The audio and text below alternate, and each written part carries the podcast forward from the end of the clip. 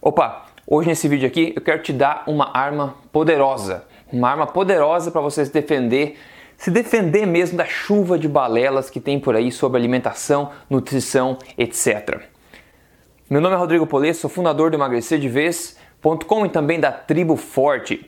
O assunto hoje aqui é evidência científica. Eu quero te passar aqui um guia completo para você entender as diferentes, os diferentes níveis de evidência científica e como você pode usar esse conhecimento para a sua proteção, para você entender o poder dele e começar a distinguir perfeitamente o que é hipótese, o que é fato, o que é discussão, o que é achismo, etc. De forma a você poder se proteger aí de tanta balela que a gente vê no dia a dia por aí e poder tomar decisões que você toma a respeito da sua saúde baseada em alto nível de evidência e não mais em balelas. E claro, esse, esse vídeo aqui vai ser um pouco mais técnico do que o vídeo, os vídeos que eu costumo compartilhar aqui, mas é por uma boa, uma boa causa. Então segura as pontas que eu vou tentar simplificar o máximo possível, ok? Agora, se você acha que é muito tempo investir alguns minutos na sua saúde, tá cheio de vídeos de entretenimento para você procurar no YouTube, né? Então você pode fazer isso se você achar melhor.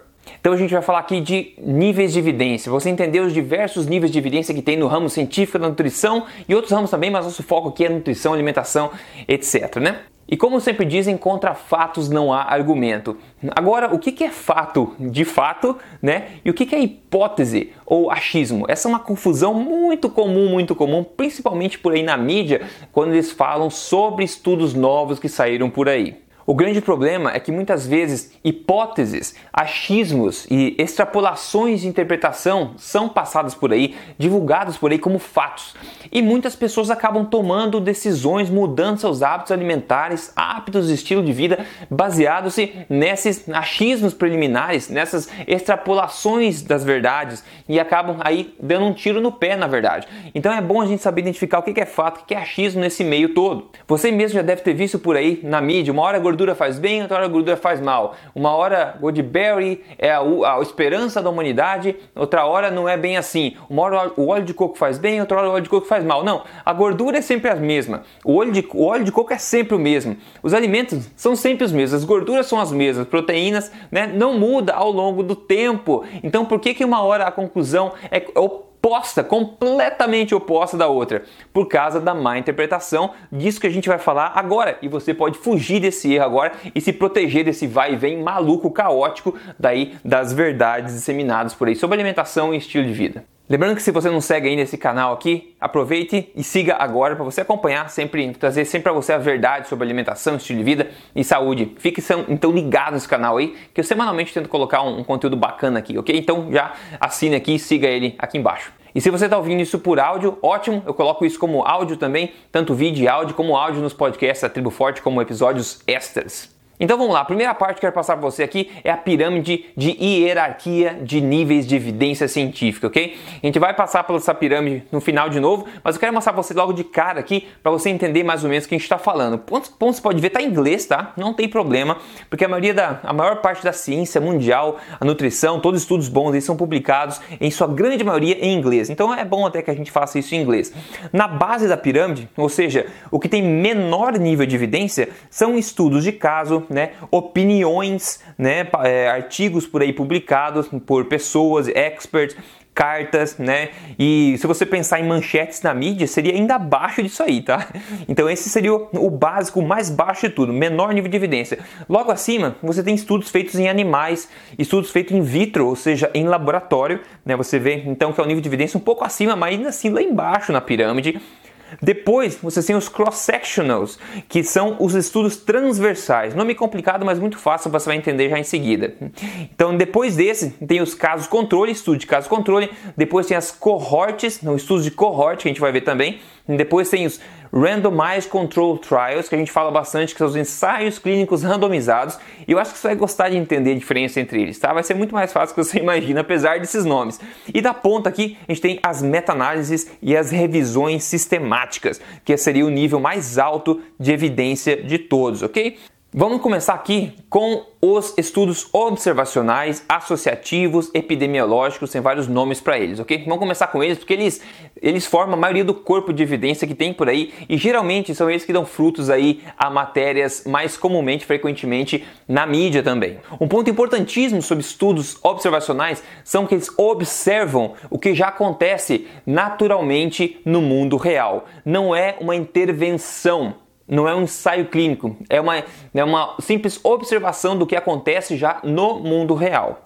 E muitos estudos assim são feitos também com base em questionários de perguntar coisas para as pessoas, principalmente na área da nutrição. Muitas vezes mandam questionários perguntando o que você comeu, quando você comeu, etc., como você se sentiu, etc. Então, basicamente, observando o que já acontece no mundo natural. Isso é muito, muito é, importante de ficar frisado na sua cabeça. E dentro desse, dessa categoria de estudos observacionais, o que tem maior valia seria o que a gente chama de estudos de cohort. Cohort significa grupo. Basicamente, eles vão pegar um grupo de pessoas, né? Um grupo de pessoas que tenha uma determinada característica e depois um grupo de pessoas que não tenha essa característica. E eles vão pegar esse grupo de pessoas e seguir elas ao longo do tempo para ver se desenvolveu alguma, é, alguma consequência, alguma doença que a gente quer estudar. Então, quando você pega um grupo de pessoas e coloca e avalia eles, acompanha eles ao longo do tempo, esse seria um estudo prospectivo, um estudo de cohorte né, observacional prospectivo do futuro. Se você pegar um grupo de pessoas e analisar o que aconteceu até então, por exemplo, olhar para trás, seria um estudo retrospectivo de cohorte, mas é mais popular você pegar um grupo de pessoas e avaliar no que acontece com eles ao longo do tempo. Lembrando, você tem um grupo que tem uma característica e um grupo que não tem. Por exemplo, a gente podia estudar, por exemplo, fumantes. A gente pega um grupo de pessoas que são fumantes e um grupo de pessoas é, equivalente de tamanho, por exemplo, de preferência com as características semelhantes, né? um grupo de pessoas que não seja fumante. Daí a gente pega e acompanha esses dois grupos, digamos, por 20 anos, para ver quais dos grupos desenvolvem mais doença, é, câncer pulmonar, por exemplo, câncer do pulmão. Aí, então a gente pega um grupo de fumante, um grupo de não fumante, pega e acompanha por 20 anos para ver quem desenvolve mais é, câncer pulmão. Então esse é um estudo observacional de cohorte prospectivo. Daí no final a gente vai poder saber se fumar está associado com um aumento do risco de câncer de pulmão. Lembre-se, associado. A gente nunca vai provar aqui em estudos é, observa observacionais se isso causa ou não. A gente prova, pode mostrar uma associação entre uma coisa e outra, uma associação entre fumar e um aumento de câncer de pulmão, por exemplo. Então, novamente, essa parte eu acho que é mais crucial de se entender. Todo e qualquer estudo observacional, associativo, epidemiológico, estudos que avaliam o que acontece naturalmente no mundo, que você observa que acontece naturalmente, como esse exemplo dos fumantes, o máximo que esse tipo de estudo pode fazer é levantar uma hipótese, é mostrar uma suposta associação. Estudo assim jamais pode tratar, pode inferir causa e efeito. Jamais pode fazer isso, é somente uma associação, é levantar uma hipótese que pode então depois ser estudada de fato para comprovar se causa e efeito. E aí que está o erro que muitas, muitas pessoas fazem na interpretação de estudos observacionais assumindo causa e efeito, mas nunca eles podem causar isso. Nunca podem fazer isso. Lembrando, a gente pode provar uma associação entre fumar e aumento de risco de, é, câncer de pulmão, mas a gente nunca pode dizer, com base nesses estudos somente observacionais, que fumar causa causa é, câncer de pulmão, ok? Isso é muito importante, essa é a mensagem mais importante, eu acho, desse vídeo inteiro. Agora, por que, que um estudo observacional, você pode pedir, não prova causa e efeito, só prova associação? Bom, é simples na verdade, é pelo próprio conceito dele. O estudo observacional, a gente vai pegar pessoas do mundo real, por exemplo, pessoas que fumam e pessoas que não fumam e acompanhar elas com o tempo. Obviamente que a única. A, tem muito mais coisa que vai diferir entre essas pessoas do que simplesmente fumar, certo? A pessoa que fuma, por exemplo, poderia beber mais ou poderia fumar outras coisas também, quem sabe, né? São muitas outras variáveis que podem influenciar o resultado no final. Né? Então a gente não pode dizer que a causa do resultado é o fumo exclusivamente, porque lembrando, são pessoas no mundo real e tem muitas variáveis sociais, variáveis de estilo de vida que estão aplicando alguma influência nessas pessoas. Então a gente não tem como, não tem como inferir causa e efeito. A gente normalmente também fala que estudos observacionais é, normalmente eles são marcadores de tipos de pessoas, né? Quando a gente pega, por exemplo, ah, um fumante pode ser um marcador de um tipo de pessoa, tipo de pessoa fumante, uma pessoa que talvez não se exercite muito, fume cigarro, fume outras coisas, tome remédio, beba bastante, é um tipo de pessoa. Por exemplo, vegetarianos também, quando a gente fala estudos observacionais com vegetarianos, Ser vegetariano é um marcador de tipo de pessoa. Ou seja, tipicamente, se você é vegetariano, provavelmente você se importa mais com a sua saúde. Então você se exercita mais, toma mais conta da sua saúde, é, bebe menos, por exemplo, tenta comer mais orgânico. Então são várias coisas que você faz diferente por você ser vegetariano. E é por isso que os estudos observacionais que são feitos com vegetarianos normalmente tendem a mostrar que vegetarianos morrem menos por causa de todas as influências, né, de todo o estilo de vida que é diferente em um vegetariano ou outro. Então, muitos vegetarianos podem morrer menos apesar de serem vegetarianos, não porque são vegetarianos, na verdade. Porque não tem, não tem um estudo, um ensaio clínico fazendo com que, comparando somente a alteração de ser ou não vegetariano. É um estudo observacional no tipo de pessoa. Então, fazendo estudo observacional com vegetarianos e não vegetarianos, por exemplo, você jamais pode dizer que ser vegetariano causa uma vida mais saudável ou ser vegetariano faz com que você morra menos. Ou no máximo, você pode falar que ser vegetariano está associado a uma maior, uma menor mortalidade, por exemplo. Está associado, por causa que você está analisando pessoas no mundo real, pessoas né, que são um tipo de pessoa particular, pessoas que são vegetarianas, mas sim, elas são vegetarianas, mas mas fazem um monte de outras coisas que a gente não sabe, né, por causa que elas são vegetarianas. Então a gente não consegue isolar uma variável só. Então a gente mostra novamente uma associação só e não uma causalidade, não causa e efeito. Por exemplo, nos podcasts da Tribo Forte, a gente fala direto sobre os estudos que mostram que ah, comer carne aumenta risco de um problema cardíaco. Harvard vem com essa, esse tipo de dados toda hora, baseado em quê? Em estudos observacionais, ou seja, questionários alimentares. E eles incluem carne como carne processada, salsicha, salame, pepperoni, etc. Então imagina, uma pessoa que come carnes, né, bastante, carnes processadas, tal. Esse tipo de pessoa tipicamente vai comer carnes processadas aonde? Em hambúrgueres, em pizza, né, pepperoni em pizza, salsicha onde? No, no cachorro quente, com maionese, etc. Então é um marcador de tipo de pessoa. Uma pessoa que tem uma dieta lotada de carnes processadas é um tipo de pessoa que provavelmente não se liga muito com a saúde. Então é claro, se você analisar esse tipo de pessoas e comparar com pessoas que não fazem isso, é claro que esse tipo de pessoa vai tender a ser mais saudável. Por isso que esses estudos vêm toda hora dizendo ah, comer carne está associado com maior mortalidade. Porque esse tipo de pessoa está associada com maior mortalidade. Não é a carne. A carne especificamente, especificamente não foi testada como a única variável que, que difere os dois grupos de pessoas. Então é basicamente isso que eu queria falar aqui de início, uma introdução um pouco mais longa sobre estudos observacionais. E a gente falou do cohort, que você pega um grupo né, que tem uma característica, por exemplo, fumante, e um grupo que não é, não tem a característica, não é fumante. Acompanha o, o, grupo controle e o grupo com a característica por um tempo e depois você brinca com os números e vê se tem associação ou não. O próximo tipo de estudo que a gente vai ver aqui também é observacional e é chamado de cross-sectional, que é um estudo transversal. Esse tipo de estudo basicamente procura achar o que a gente chama de prevalência ou indícios de associação entre uma característica e uma doença, por exemplo, em um subgrupo da sociedade. É, por exemplo, pegar um grupo na cidade, uma amostra da, da cidade de São Paulo, por exemplo, e dizer, ah, 50% desse grupo é fumante. Então você tem uma prevalência de 50% de fumo. Ou 10% dessa população que está analisando tem câncer. Então você pode dizer, ah, a prevalência em São Paulo, por exemplo, por amostragem de câncer é de 10%. Esse tipo de estudo transversal pode chegar nesse tipo de conclusão. Você pode pegar esse mesmo grupo e ver, ah, Pega um grupo de amostragem de São Paulo, vamos dizer 50% desse grupo é fumante e 20% desse grupo é obeso.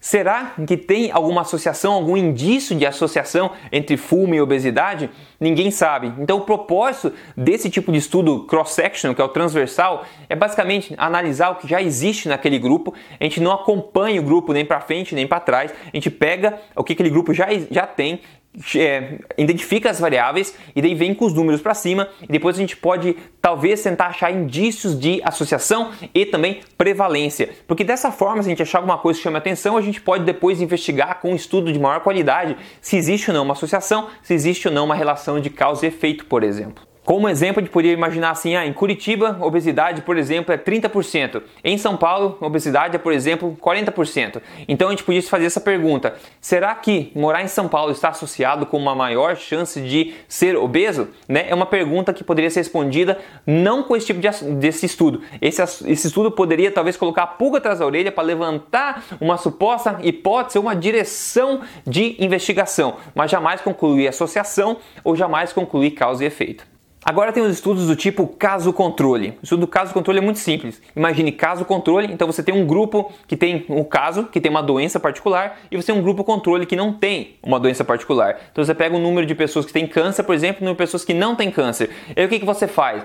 Você pega esses dois grupos e você avalia para trás, você faz uma análise retrospectiva do que aconteceu. Então, peraí, essas pessoas têm câncer, vamos ver os tipos de hábitos dessas pessoas, né? Até então, pode ver se identifica algum padrão que pode indicar por que elas têm câncer. Então veja, caso controle é, é uma evidência fraca, é uma evidência observacional, assim como as outras que a gente viu até agora. E você não acompanha ao longo do tempo, você somente pega dois grupos, um controle e um não, e tenta analisar o que, que o controle fez anteriormente anteriormente, diferente do, do, do, do caso né, do pessoal que tem esse problema, para tentar identificar algumas variáveis ou indícios de associação, por exemplo, a serem investigados mais profundamente depois. Então ele é meio que oposto do estudo de cohort, onde você pega dois grupos e acompanha pro, pega dois grupos, né, sem, digamos, um grupo com uma característica e sem a doença e um grupo sem a característica e acompanha por um tempo para ver se acha a doença. No caso controle, você pega um grupo que já tem a doença e um grupo que não tem e avalia para trás para ver o que eles fizeram para chegar nesse ponto. E novamente, esse tipo de estudo somente pode mostrar uma associação, jamais pode mostrar causa e efeito. Ele mostra o que a gente chama de razão de possibilidade, o odd ratio, por exemplo, que é um termo um pouco mais técnico desse tipo de estudo. E daí tem por último o mais fraco entre os observacionais, que são os estudos de caso. Estudo de caso, como você deve imaginar, você pega alguns estudos de caso, né, algumas pessoas, por exemplo, que tenham uma doença é, em particular, e daí você vai analisar esse grupo. Você não vai acompanhar eles, nada. Você vai analisar como você pode esse grupo de pessoas para tentar achar algum indício de associação de possíveis problemas que levaram a essa doença. Aqui você nem tem um grupo controle, por exemplo, que é um grupo de pessoas que não tem essa doença. Você pega um grupo que já tem essa doença, como, como seria um estudo transversal, por exemplo, cross-section que eu falei. Você tem uma população, você pega um subgrupo que já tem uma doença e você foca e investiga aquele subgrupo só com o um número menor de casos ou de pessoas. Agora a gente passa por um outro grupo, outro nível de evidência aqui estudos científicos, científicos que são os ensaios clínicos, são as intervenções. Até agora, lembra, todos os estudos que a gente viu até agora são observacionais, ou seja, eles observam o que acontece já no mundo real. São muitas variáveis, a gente tenta isolar como a gente pode, controlar como a gente pode as variáveis, mas a gente nunca vai conseguir de fato fazer isso para provar causa e efeito. Então, todos os estudos observacionais só mostram associação no máximo. Agora, ensaios clínicos, clínicos, ensaios clínicos randomizados. Esse é o, padrão dourado agora, o gold standard de pesquisa científica no momento. É a única forma que você pode é, provar, pelo menos, causa e efeito. Por quê? Porque eles são intervenções clínicas, eles são ensaios clínicos, ou seja, é tudo muito controlado, não é no mundo real. E como funciona? Basicamente é assim: são ensaios randomiz é, clínicos randomizados, ou seja, você pega um grupo de pessoas, né, um grupo de pessoas da sociedade, com, enfim, um grupo, e daí você separa esse grupo em dois em dois subgrupos, randomiza eles. Então você mistura aquelas pessoas e coloca, separa em dois grupos e você não tem nenhum padrão para escolher quem vai para um grupo ou para o outro. Né? É totalmente randomizado, aleatório. Depois, o que, que você faz? Você tenta manter todas as características idênticas desses dois grupos e mudar apenas uma variável só entre esses dois grupos. E daí você acompanha durante um período de tempo. Com isso, se no final você notar que um grupo apresentou tal problema bem mais que o outro, por exemplo, aí você vai mostrar de fato que essa variável foi a responsável por essa alteração. Então você vai poder provar, porque você controlou bem, uma causa e efeito, que essa variável causou é, tal problema. Por exemplo, tem um estudo que a gente já comentou, inclusive já comentei aqui também, que eles testaram é, gordura saturada e óleos vegetais, manteiga, por exemplo, e óleo de milho. Então eles fizeram um ensaio clínico randomizado, pegaram um grupo de pessoas, randomizaram elas em dois outros grupos. Para um grupo eles deram manteiga e para outro grupo eles deram o óleo de milho. Aí acompanharam essas pessoas por um longo período de tempo e depois avaliaram se os riscos de mortalidade por causa do coração e arteriosclerose, é que é problemas com as artérias também do coração entupimento de artérias. E daí é o seguinte, então no final eles puderam ver que essa única alteração, que foi o tipo de gordura, um recebeu manteiga, o outro óleo de milho, eles conseguiram mostrar que o grupo que comeu óleo de milho tinha mais problemas cardíacos do que o grupo que comeu manteiga. E é um ensaio, um ensaio clínico randomizado. Então a gente pode provar que substituir né, gordura, a manteiga, por exemplo, por óleos vegetais, causa mais problemas no futuro cardíacos do que o oposto. Então esse tipo de estudo pode mostrar isso aí. E é por isso que esse nível de estudo é muito respeitado. É um nível de evidência bastante elevado. E é por isso também quando você vê por aí na mídia falando em estudo associativo, observacional, você sempre coloca uma pulga atrás da orelha. Agora quando você vê é um ensaio clínico randomizado, aí você com certeza esse artigo merece ser né, investigado mais a fundo e merece mais respeito logo de cara. Agora a gente tem as meta-análises também, que seria o nível mais alto de todos de evidência. Meta-análises e revisões sistemáticas. Né? A meta-análise basicamente é o seguinte: eles pegam uma série de estudos que preenchem é, alguns pré-requisitos e daí avaliam todos aqueles estudos semelhantes para então identificar se existe realmente uma tendência de se mostrar o de, de, de, veracidade no que aqueles estudos mostram. Então a gente podia pegar um monte de ensaios clínicos randomizados, por exemplo, que investigam gordura saturada e óleos vegetais, pega um monte deles, né, e depois compila tudo isso e daí se conclui, faz uma análise e se conclui, conclui então que toda a evidência no momento ou a grande maioria da evidência no momento neste assunto mostra claramente que gorduras saturadas, por exemplo, não estão associadas com problemas cardíacos, ou que o consumo de óleos vegetais causa mais problemas cardíacos. Então, você tem ensaios clínicos randomizados e você tem revisões de ensaios clínicos randomizados. Esse é o, é o nível mais alto de evidência. Agora, claro, você pode ter revisões de estudos observacionais também, né? Claro que isso vai ser um nível de evidência menor que uma revisão de ensaio clínico randomizados, porque uma meta-análise ou uma revisão só é tão boa quanto a qualidade dos estudos que ela reúne e analisa. Então vamos voltar à nossa pirâmide agora para você entender um pouco mais, a gente fechar esse raciocínio. A gente tem na base da pirâmide aqui estudos de caso, como a gente falou, opinião, cartas, etc, blogs, etc, tudo aqui embaixo. Depois a gente tem estudos feitos em animais, nem, nem em humano, em animais, e também feito com células em laboratório. Depois a gente tem os observacionais que a gente falou, o transversal, que é o cross-sectional, né, que analisa um subgrupo da população. Depois a gente tem o caso controle, né, um pouco mais né, acima aqui na pirâmide, onde tem um, um caso, um grupo de pessoas que tem uma determinada doença, um grupo que não tem essa doença, e a gente avalia retrospectivamente, né, para trás, o que, que poderia ter acontecido para levar as pessoas a sua situação aí. Depois a gente tem um nível de evidência mais alto, que é os cohorts, onde você pega um grupo de pessoas que tem uma característica, um grupo que não tem uma característica, e acompanha essas pessoas para o futuro, e depois a gente vê quem desenvolveu mais tal doença, quem desenvolveu menos, e tenta investigar o porquê. Depois a gente tem os ensaios clínicos randomizados, que aqui já não é mais observacional, aqui é um ensaio clínico, então aqui a gente consegue mostrar já evidência, é, causa e efeito.